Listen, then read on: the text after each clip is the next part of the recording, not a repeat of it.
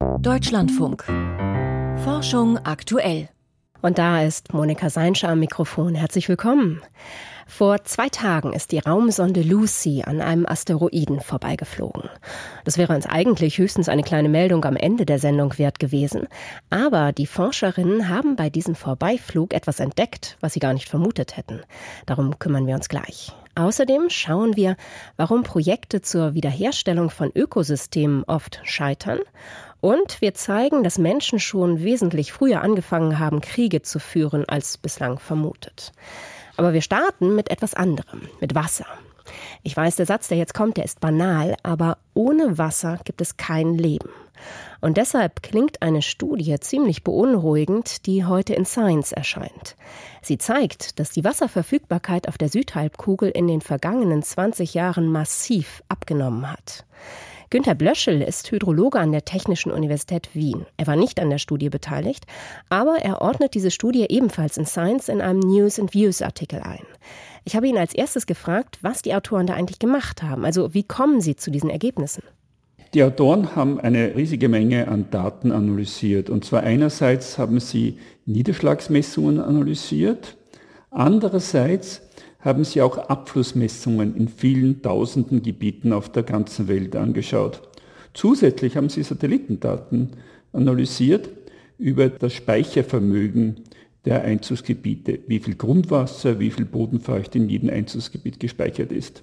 Und durch diese Vergleiche der Daten waren sie in der Lage festzustellen, wie sich die Wasserverfügbarkeit in den letzten 20 Jahren geändert hat. Und wie schätzen Sie die Arbeit ein? Es war eine sehr umfangreiche und eine sehr wichtige Arbeit, die über bestehende Arbeiten hinausgeht, dadurch, dass eine viel größere Menge an Daten verwendet worden ist.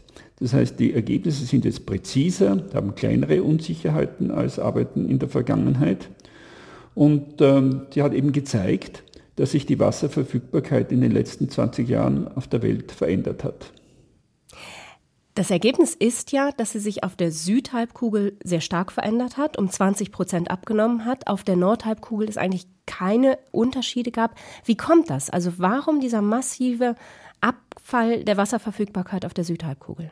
Das kommt einerseits dadurch zustande, dass in den trockeneren Gebieten die Verdunstung zugenommen hat.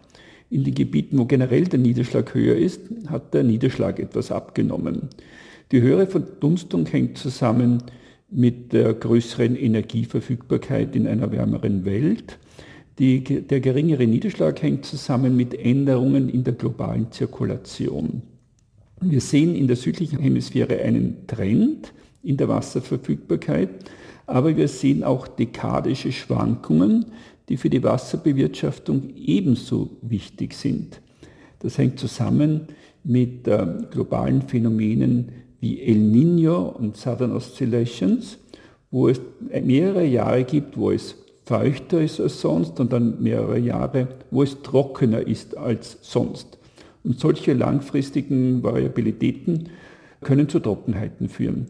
Das ist besonders ausgeprägt in der südlichen Hemisphäre, was damit zusammenhängt, Einerseits mit der globalen Zirkulation, andererseits hängt es damit zusammen, dass weniger Landmassen im Süden sind als auf der nördlichen Hemisphäre. Aber warum gibt es kaum Veränderungen auf der Nordhalbkugel? Den Klimawandel gibt es ja auch bei uns. Den Klimawandel gibt es bei uns und es gibt Veränderungen, nur halten sich die Zunahmen und die Abnahmen die Waage. So wenn man dann das Mittel bildet über die gesamte nördliche Hemisphäre, sind die Veränderungen kleiner. Es ist der Trend kleiner und es sind grundsätzlich auch die dekadischen Schwankungen kleiner, weil solche Phänomene, solche sogenannten Teleconnections, weniger wirksam sind im Norden als im Süden, weil wir hier mehr Landmassen haben. Der Ozean spielt eine weniger starke Rolle. Um welche Gebiete im globalen Süden machen Sie sich dann besondere Sorgen, wenn es um die Wasserverfügbarkeit geht? Die Gebiete, die hier besonders exponiert sind, sind solche, in denen schon jetzt der Niederschlag nicht sehr hoch ist. Also man könnte sagen, es sind semi-aride Gebiete, nicht die ganz trockenen, dort hat sich die Bevölkerung schon daran gewöhnt, dass es kaum Wasser gibt, nicht die ganz nassen, sondern die semi-ariden, die im Übergangsbereich vom nass zu trocken sind. Solche Gebiete machen mir die meisten Sorgen, das gilt sowohl in Südamerika, etwa an der Ostküste nördlich von Sao Paulo. Das gilt für Südafrika, aber das gilt auch für Australien. Günter Blöschel ist Professor für Ingenieurhydrologie und Wassermengenwirtschaft an der Technischen Universität Wien. Die Raumsonde Lucy ist vor zwei Tagen an einem Asteroiden vorbeigeflogen. Das dachten die Forschenden zumindest, bis die ersten Bilder von der Raumsonde gestern Abend auf der Erde ankamen. Statt einem Asteroiden kreisen da nämlich zwei umeinander herum. Und das ist ziemlich ungewöhnlich. Guido Meyer hat sich den Start der Mission und die neuen Bilder angeschaut. Two, one, zero. Liftoff. Atlas V sending Lucy to uncover the fossils of our solar system. Fast auf den Tag genau zwei Jahre sind es her, dass die US-Raumfahrtbehörde NASA Lucy ins All schickte. Ihre Aufgabe, die Fossilien des Sonnensystems zu enthüllen, so der NASA-Sprecher beim Start. Damit gemeint sind vor allem Asteroiden, jene Gesteinsbrocken, von denen geschätzt fast eine Million zwischen den Planeten Mars und Jupiter ihre Bahnen um die Sonne ziehen. Aber es gibt auch solche Fossilien in Erdnähe, zum Beispiel den Kinesh. Er ist etwa eine halbe Milliarde Kilometer von der Erde entfernt. Dort hat Lucy ihn vor zwei Tagen besucht, ist an ihm vorbeigeflogen, hat Bilder geschossen und Messungen durchgeführt. We were surprised, although not 100%. Uh, I can explain. Einerseits sei das Team überrascht gewesen, aber andererseits auch nicht, gesteht Keith Noll, Projektwissenschaftler für Lucy beim Goddard Space Flight Center der NASA in Greenbelt, Maryland. Even solche Objekte sind viel zu klein, um sie mit Fernrohren auf der Erde abbilden zu können. Nicht mal die Weltraumteleskope Hubble oder James Webb könnten sie auflösen. Uns blieb nur, die Lichtveränderungen während des Anflugs von Lucy zu beobachten. Den Kinesh kommt nur auf knapp 800 Meter Länge. Das erschwerte die Beobachtungen. Und je näher Lucy dem Asteroiden kam, desto weniger passten die Lichtveränderungen auf seiner Oberfläche zu den Beobachtungen vom Boden. Kopfkratzend haben wir uns gefragt, was da vor sich gehen könnte. Womöglich würden wir es mit einem Doppelasteroiden zu tun haben, und wir waren ziemlich überrascht, als wir die ersten Bilder sahen. Diese Bilder zeigen, wie hinter Dinkinesh ein zweiter, kleinerer Asteroid aufgeht, ein regelrechter Mond von etwas mehr als 200 Meter Größe. Er umkreist den größeren Brocken, was zu den ungewöhnlichen Lichtveränderungen führt. Beide Objekte sind nur zwischen drei und vier Kilometer auseinander. Der gemeinsame Schwerpunkt beider Objekte liegt wahrscheinlich zwischen ihnen. Er befindet sich also nicht im Inneren des größeren Asteroiden. Deswegen sollten wir eigentlich nicht von einem Mond sprechen, sondern von einem Doppelasteroiden.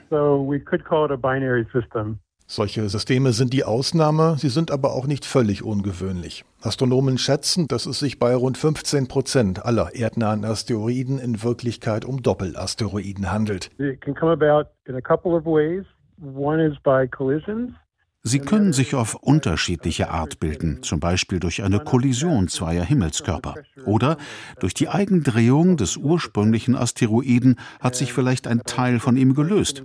Denkbar wäre auch, dass das kleinere Objekt eingefangen wurde, wobei das eine komplizierte Flugbahn erfordert hätte. Wir wissen derzeit nicht, wie dieses Doppelsystem entstanden ist. We can't say for sure which is the origin in this particular case. Dieser erste Vorbeiflug der Sonde an einem Asteroiden fand in etwas mehr als 400 Kilometer Entfernung statt. Und ähnlich wird es weitergehen, ergänzt Kathy Olkin vom Southwest Research Institute in Colorado aus dem Lucy-Team. Wir können nicht anhalten, jedes Objekt besuchen und dort eine Menge Zeit verbringen. Dies ist eine Fly-by-Mission, eine Mission im Vorbeiflug. Die Sonde wird die Asteroiden passieren und wir werden versuchen, aus den Messergebnissen möglichst viel zu lernen. Und nach den Kinesh wartet bereits Donald Johansson. Diesen Asteroiden soll Lucy in zwei Jahren als nächstes passieren. Guido Meyer über zwei Asteroiden, die umeinander herumtanzen. Es gibt immer wieder Projekte, die versuchen, vom Menschen zerstörte Natur wiederherzustellen. Seien es Programme, um Korallenriffe zu erneuern oder Wiederaufwuchsprojekte für Wälder oder Grünland. Aber oft scheitern diese Programme. Eine neue Studie in Science beschreibt jetzt einen möglichen Grund dafür. Volker Rasek berichtet. Fast 2600 Feldstudien aus allen fünf Kontinenten. Es sind riesige Datenmengen, die das Forschungsteam ausgewertet hat. Die Hauptdarsteller alle möglichen Tiere, die man Herbivoren nennt. Manche winzig, manche ziemlich groß. Aber alle ernähren sich von Pflanzen, so Brian Silliman, Professor für Naturschutz an der Duke University in den USA. Our herbivores included little insects that eat beetles, wir haben kleine Insekten in unserer Analyse, wie zum Beispiel Käfer. Wir haben Fische, die Algen fressen. Wir haben Rehe und Elche. Sogar Büffel und Elefanten sind dabei. Und viele kleine Nagetiere. Die Pflanzenfresser sabotieren offenbar den Erfolg vieler Renaturierungsprojekte, bei denen man versucht, Ökosysteme und ihre Vegetation wiederherzustellen. Nach der Analyse der vielen Feldstudien ist es ein Fehler, die Bestände der Pflanzenfresser dabei nicht im Blick zu haben und sie nicht zu kontrollieren. It was thought that herbivores are always going to have a positive impact. Man hat gedacht, dass Pflanzenfresser sich grundsätzlich positiv auswirken. Für etablierte, intakte Ökosysteme gilt das auch. Dort erhöhen herbivore Tiere tatsächlich die Biodiversität, denn sie verhindern den Aufwuchs dominanter Pflanzenarten. Ganz anders ist es aber in Ökosystemen mit gestörter Vegetation. Wir bemühen uns heute auf der ganzen Welt, sie wiederherzustellen. Doch häufig scheitern diese Versuche. Und wir sagen jetzt, ein wichtiger Grund dafür könnte sein, dass sie überweidet sind. Der Ökologe und sein Forschungsteam schauten sich all jene Naturschutzprojekte näher an, bei denen der Einfluss der Pflanzenfresser untersucht worden ist. Dabei kam heraus, im Durchschnitt lichtete sich die Vegetation durch die Herbivoren um 90 Prozent.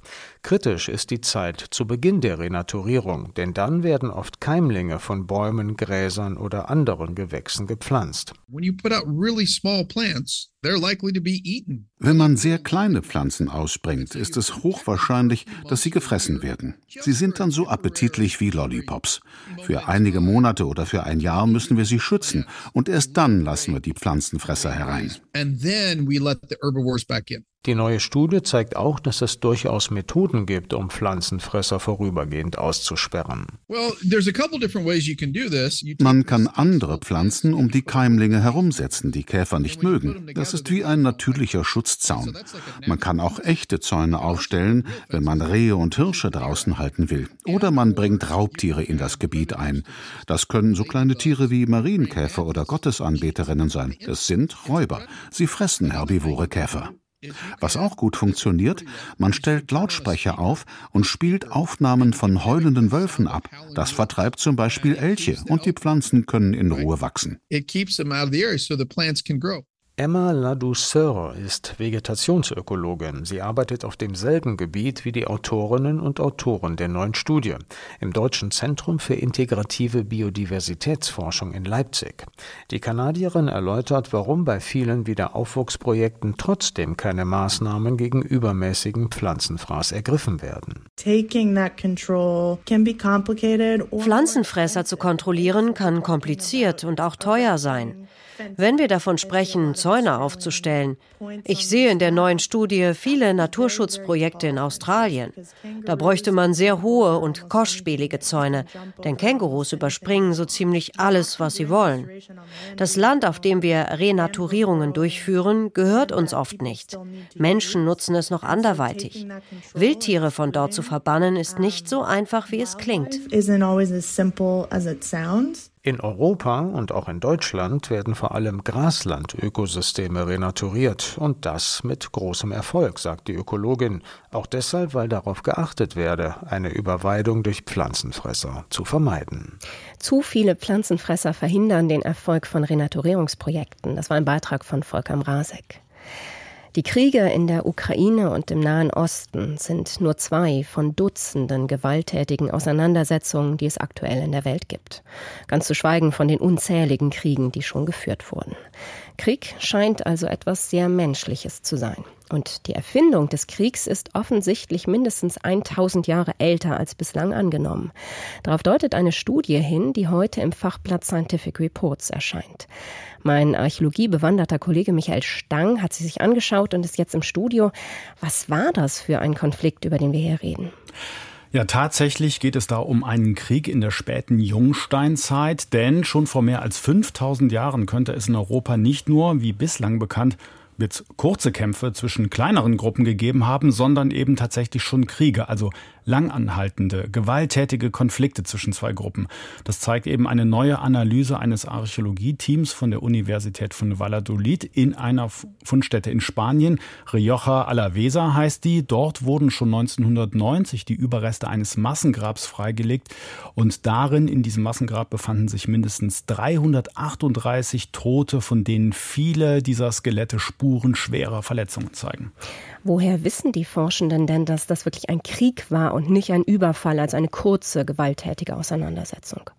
Ja, das ist eine spannende Frage und es war lange nicht klar. Deswegen gab es jetzt auch diese neue Analyse. Und die Forschenden schreiben in ihrer Studie, dass die gewaltige Zahl der Skelette und der große Anteil von halb oder auch ganz verheilten Wunden tatsächlich dafür sprechen, dass diese Menschen Opfer eines Krieges geworden sind, der vermutlich mehrere Monate, vielleicht sogar Jahre gedauert hat. 70 Prozent der Toten waren erwachsen und männlich.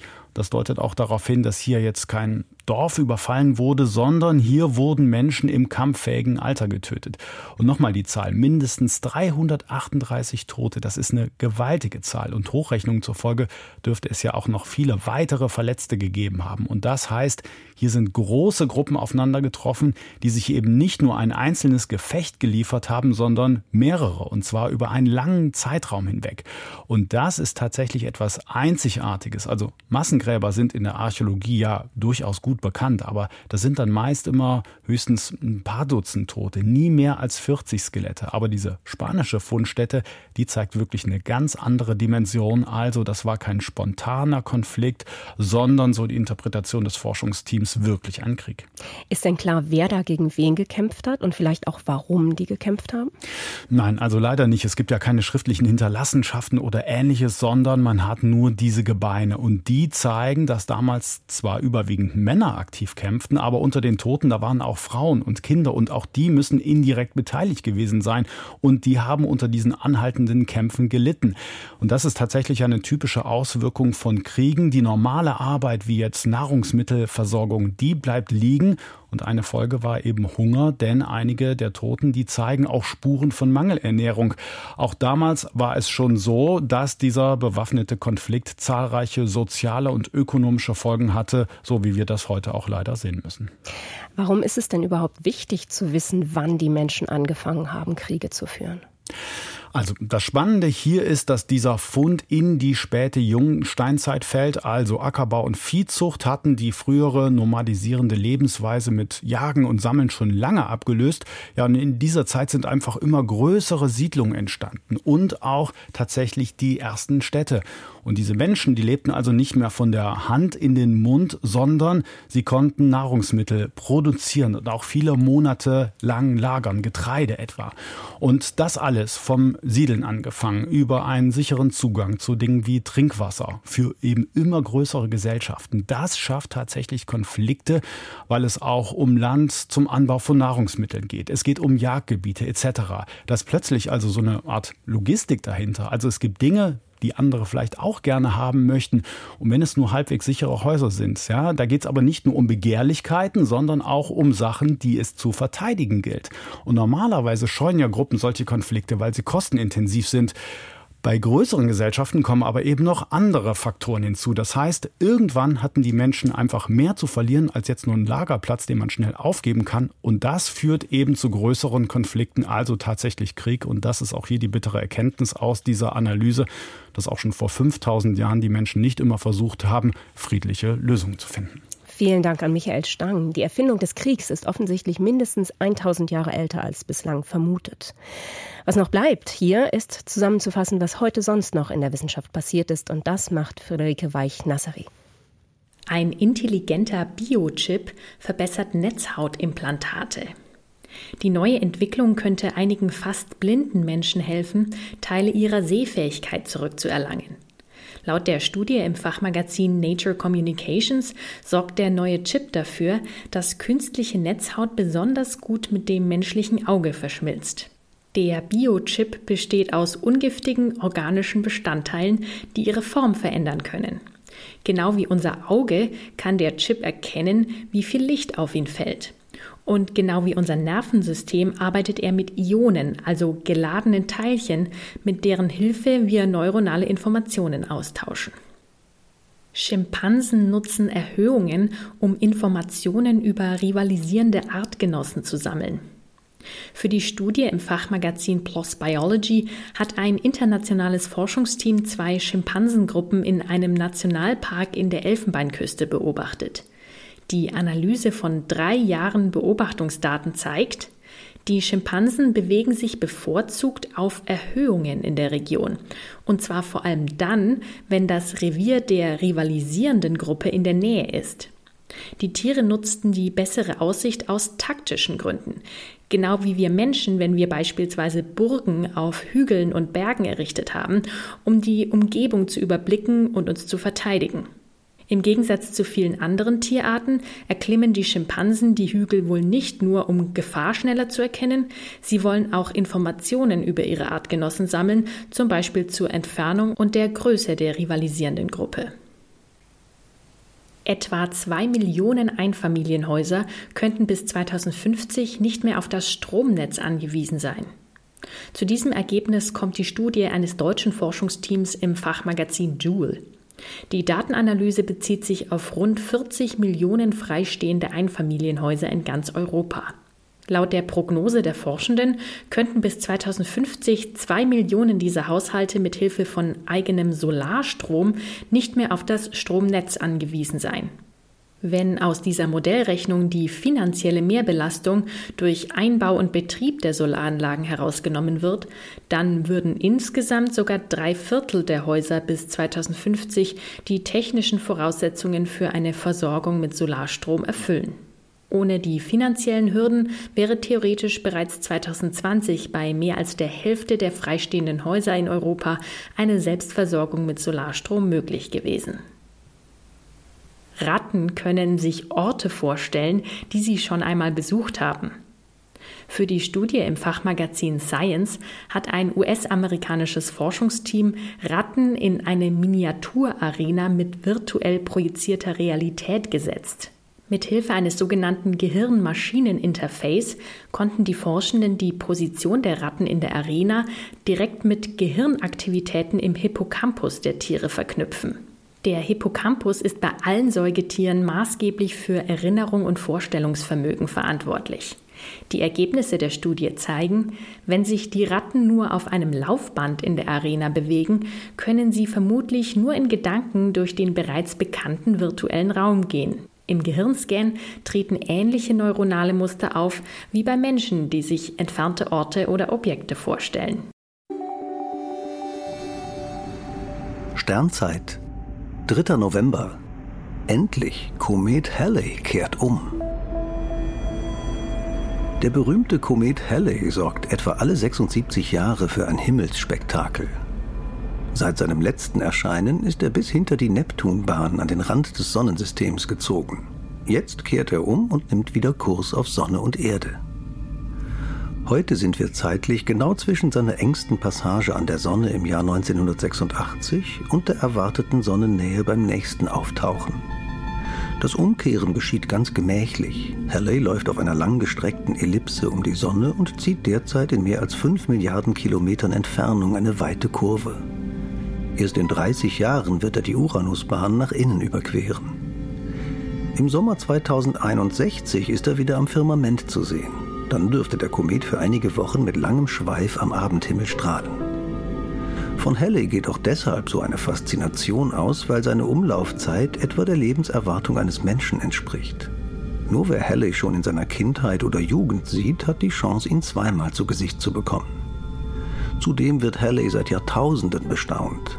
Von keinem anderen Kometen gibt es eine derart lange Beobachtungsreihe. Die älteste belegte Beobachtung stammt aus dem Jahr 240 vor Christus. Auf der NASA-Website zeigt schon jetzt ein Countdown an, wie lange es noch dauert, bis Komet Halley wieder die Sonne passiert. Mehr als 37 Jahre und 8 Monate.